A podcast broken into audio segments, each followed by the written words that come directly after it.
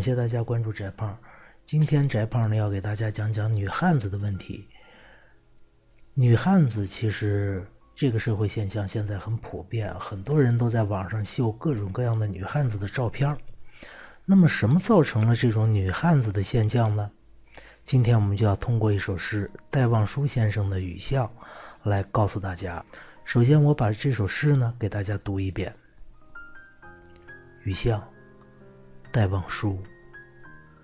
撑着油纸伞，独自彷徨在悠长、悠长又寂寥的雨巷。我希望逢着一个丁香一样的结着愁怨的姑娘。她是有丁香一样的颜色，丁香一样的芬芳，丁香一样的忧愁，在雨中哀怨，哀怨又彷徨。他彷徨在这寂寥的雨巷，撑着油纸伞，像我一样，像我一样的默默赤触着，冷漠、凄清又惆怅。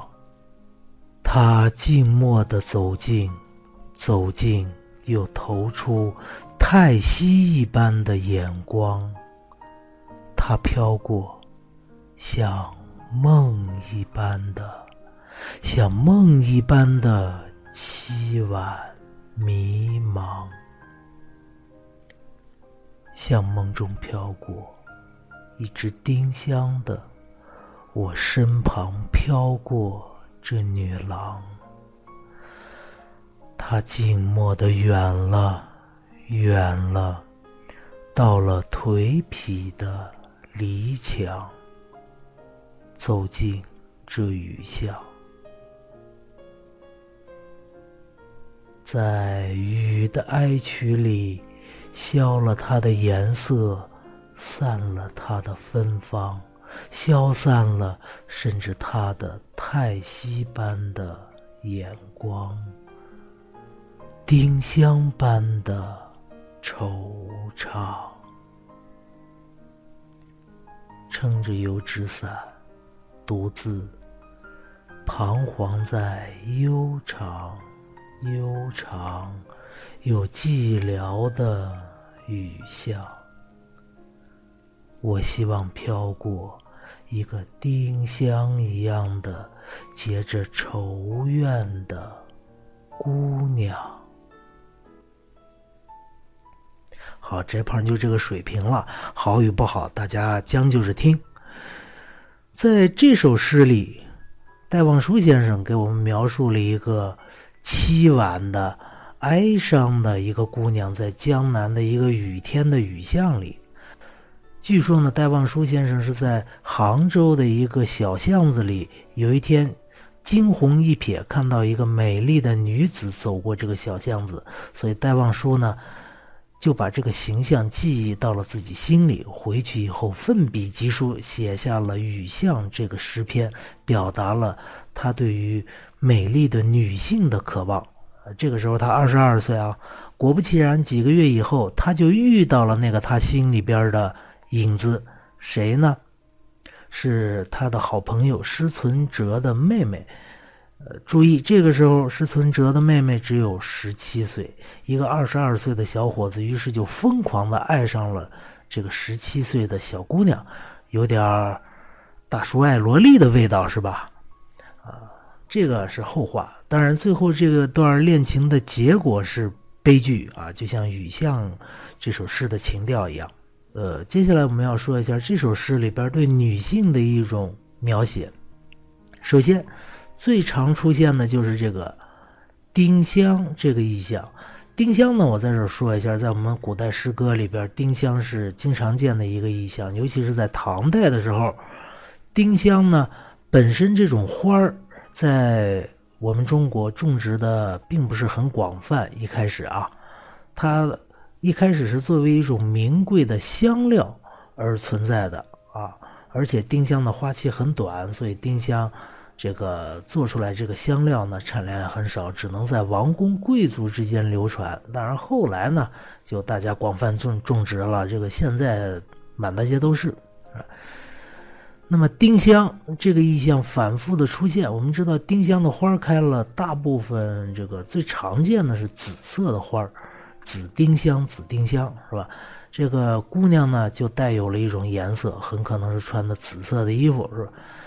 接下来第二个词特别常见的是愁怨的姑娘，这个愁怨是这个姑娘反复被提到的一个主题了，而且，呃，愁怨的同义词像哀怨、彷徨、寂寥，呃，冷漠、凄清、惆怅。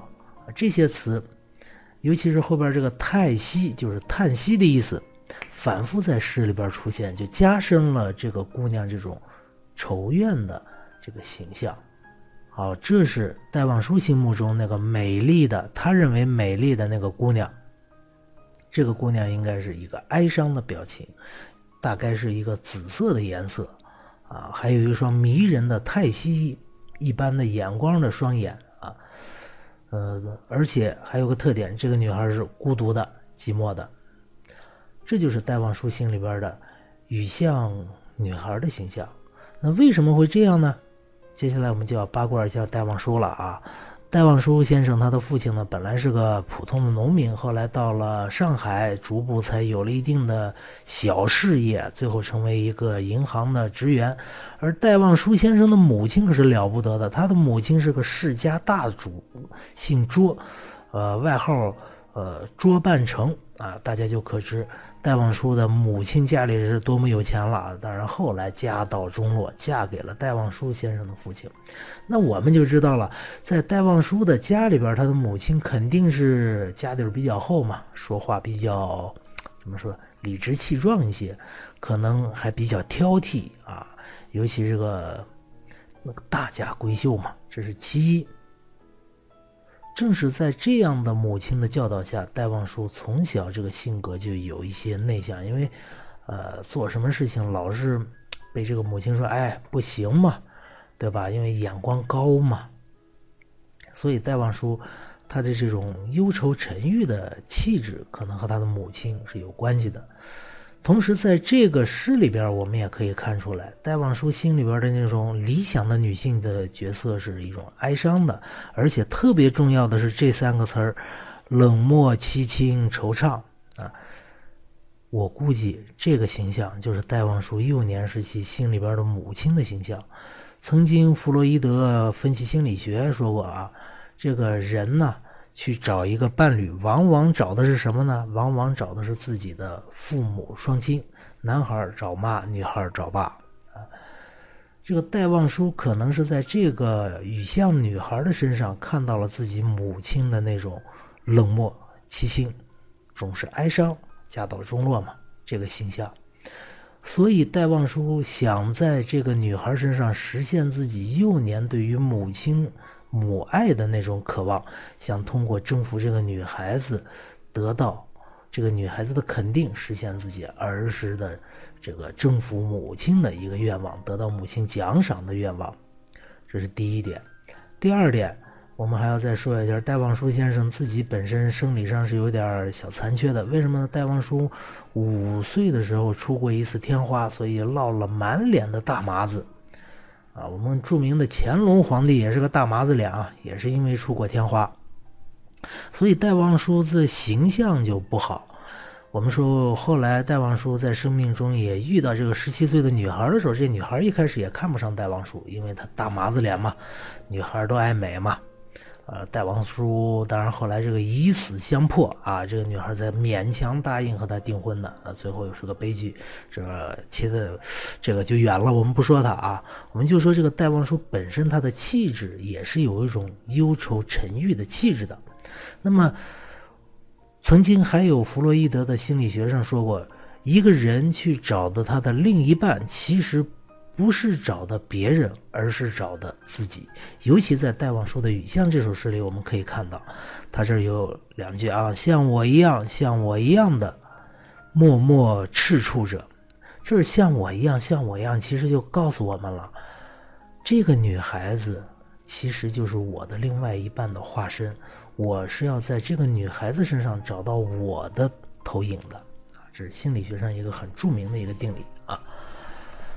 好，经过这样的分析，我们就看出来了，戴望舒心目中这个理想的雨巷女孩身上有各种各样戴望舒先生自己的一种品质，寄托了他自己的内心的一种，呃，对佳偶的期望，对母亲的怀恋。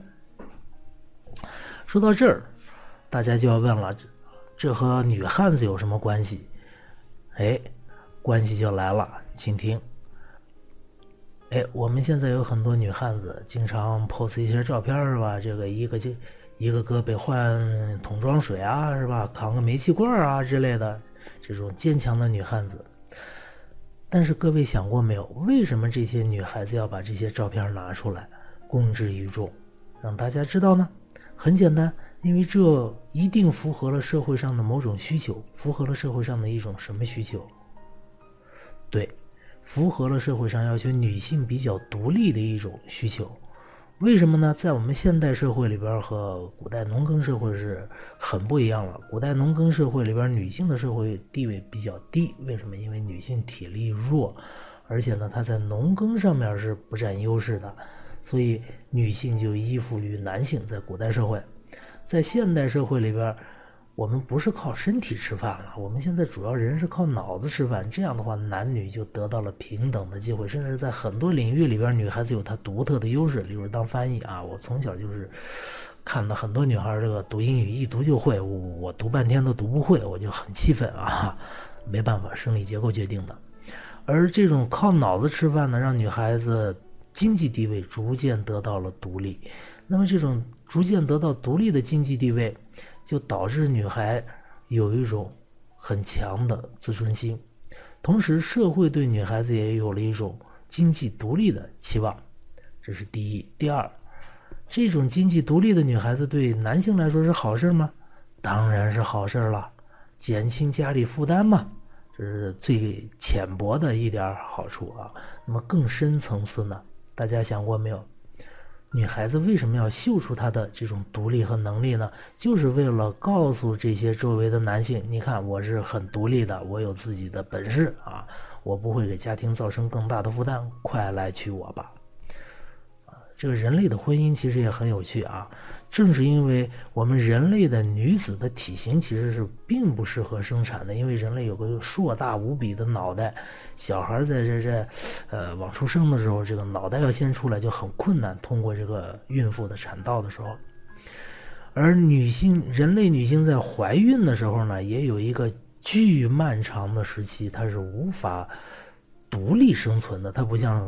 这个母狮子、母牛是吧？这个即便怀孕也可以去捕食啊，也可以去觅，也可以去跟随大溜的活动啊，这样。而且人类的小孩呢，在后来生下来以后，也要有一个非常非常漫长的大脑发育的过程。这个过程里边，小孩子一般是没什么抵抗能力的，所以这就需要女性的长时间的照顾，起码要到三岁吧，这小孩才能独立。可是你看看那小牛犊、小狮子，人家生下来没多久，人家就能跑、能跳、能抓东东西吃，是吧？这是人类的弱势。那这样的弱势呢，就只能靠人类伟大的女性来补足了。但是一个女性。你既让她去生产价值，又让她去照顾孩子，那是不可能的。这个时候就需要男性的帮助了。所以我们的婚姻制度在这儿就有了。所以女性有需要男性帮助的一个时候，为了取得这个更优秀的男性来帮助她确立她的优势地位，哎，我们现在的社会就让女孩子秀出了自己女汉子的一面，来吸引男孩的关注。那这和雨巷有什么关系呢？我就要说了，大家刚才通过我的叙述发现啊，这个雨巷是戴望舒自己的心里边一个美丽女性的投影。但是大家想想，为什么雨巷这首诗后来被广为传颂呢？说明我们中国社会对戴望舒的这种心理投射是非常认可的。说句难听点的话，也就是在古代，呃说句难听点的话，也就是在之前我们中国社会对女性的这个形象的认识，认为什么样的女性是美的呢？是一种凄婉哀伤的女性，她才美。有感觉了吗？像不像林黛玉是吧？你看凄婉哀伤，尤其是西施啊，典型的心绞痛患者，但是我们却认为她很美。为什么我们之前的社会会认为这样的女性才是美的呢？其实道理也很简单，在农耕社会。一个女性，她在体力上并不占优势，那她只能依附于男性来存活。而怎么样去依附于一个男性，这个男性更加的有这种拥有感和安全感呢？很简单，他弱呀。这个女孩子展示自己的弱势，啊，告诉你我是很安全，我不会对你造成伤害啊。好，那么你就可以。更加安全的接近我，我们可以组成一个更加稳定的家庭，这就是整个中国古代社会的一个，呃，经济机制和心理机制。所以，我们中中国的古人喜欢小脚，所以，所以我们中国的古人喜欢西施。这并不光是中国古人啊，各位，在西方社会，即便是那样开放西方社会，它也有类似的情况。例如，英国维多利亚时期。他对女孩的摧残也是很要命的，是吧？你们去看看那个时候的小说，像《飘》啊，里边那个斯嘉丽，她的保姆给她穿上那种紧身衣，一直在勒斯嘉丽，斯嘉丽在那喊：“哎呀，太疼了，太疼了，不要勒了。”但是那个保姆一直在那狠命的勒啊，那就是对女性的一种摧残，同时也是显示出女性的一个弱势地位，告诉当时的男性：“哎，我是安全的，我可以跟你组成一个稳定而安全的家庭。”说到这儿，大家就知道了，雨巷里边的这位美丽的倩影，其实和我们现在的女汉子都是一样的，都是这个社会对于女性角色的一种定位、一种认知。